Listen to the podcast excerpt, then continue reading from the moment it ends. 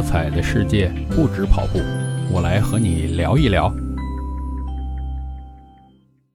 嘿，你好，我是绝对伏特加大叔，欢迎来到大叔不无聊运动节目。你应该也听得出来啊，我这声音，嘿，这鼻子堵得难受着呢。然后我为什么这么着急啊？就我这声音，可能真的有点对不起您啊，还来聊什么东西？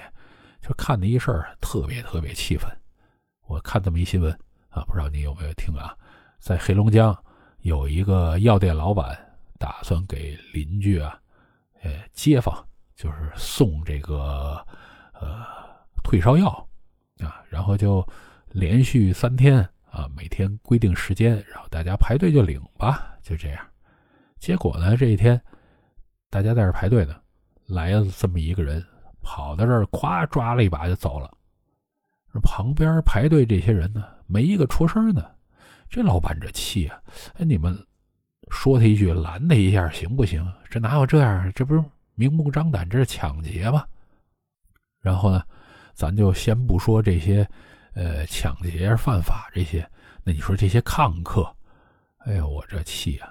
人家老板好心的，这个有东西，呃，给给大家啊，免费送，是是。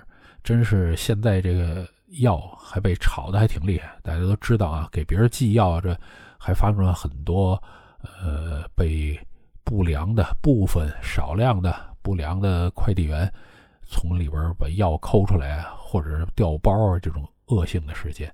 那这时候人家是真金白银拿这么多好东西出来给大家，让大家就算啊，我就算你。在这儿不是来领这个药的，你看见是不是也应该说一声？哪有说看见一个不良现象，大家一点反应都没有的？这时候我就突然间想到，鲁迅先生真的说过这话，还不是说过这话，真的写过这段文字。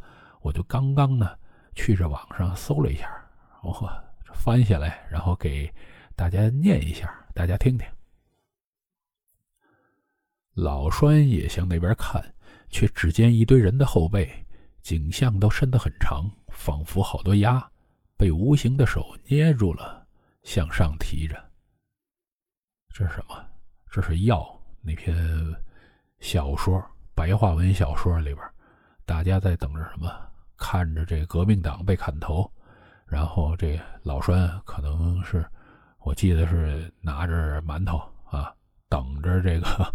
呃，最后他这个药啊，这是什么？这些抗客看热闹都有份儿，然后革命党这人死他无所谓啊，流的不是他的血，断的不是他脑袋，然后最后他能沾一点点小的利益，什么呀？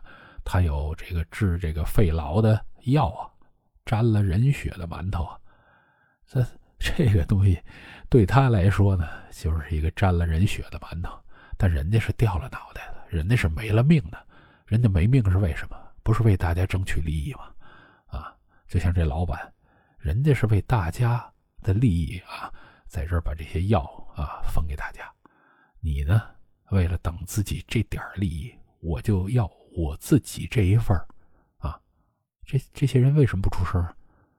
那个人拿了一把走。他没全拿光，你试试，他要是把这儿这个眼看着是老板准备派这堆药全拿光，后边这人该怎么样？那肯定急了，你把我那份抢走了，他们是想什么？嘿，他拿走，哎，反正老板那儿哎没有全拿光啊，哎，我看着还有，那他明显这个派到我这儿还是有的，所以他们都是这心理啊，只要我的利益没有受影响。那个别人利益受影响没关系。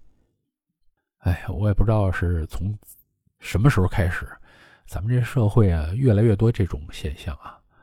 呃，我这个熟我的朋友啊，就是一直我愤青愤青，现在这个中年快老年了啊，就愤中。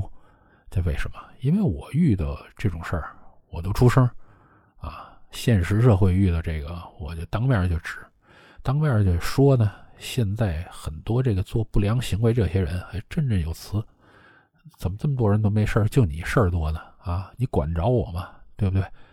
然后旁边这些人呢？你说他们觉得这事儿谁对？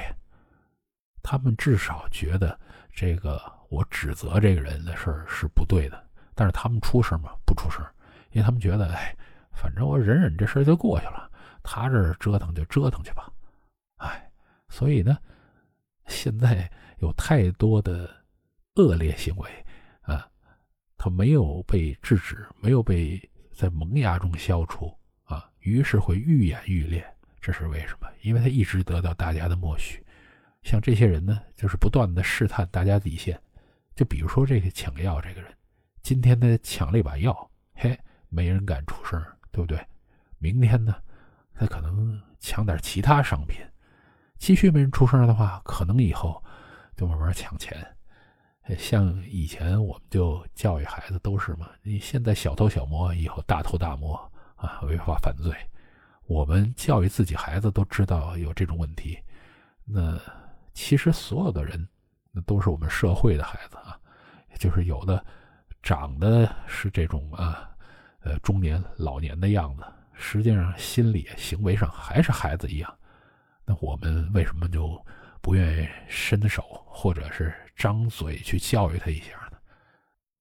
我们每个人对这社会有什么样的贡献？有的时候都不太需要你去实际的行动啊，你只要张张嘴啊，助个威，其实都是很有好处的，对不对？我就呃把这个事儿啊跟你分享一下，不知道你是怎么看的啊？现实生活中，如果你遇到这种不良行为，你会不会出声制止，甚至说你动手去制止？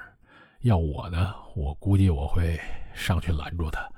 呃，我也希望我在现实生活中不再遇到这种坏事儿。哎，我们现在这个正在疫情高发期，大家感觉上啊，心情本身都不是很好。那再遇到这种糟心事儿，实在是不值当的。希望我们的社会越来越好吧。啊，祝大家也都身体健康。马上过年了啊，新年健康，万事如意。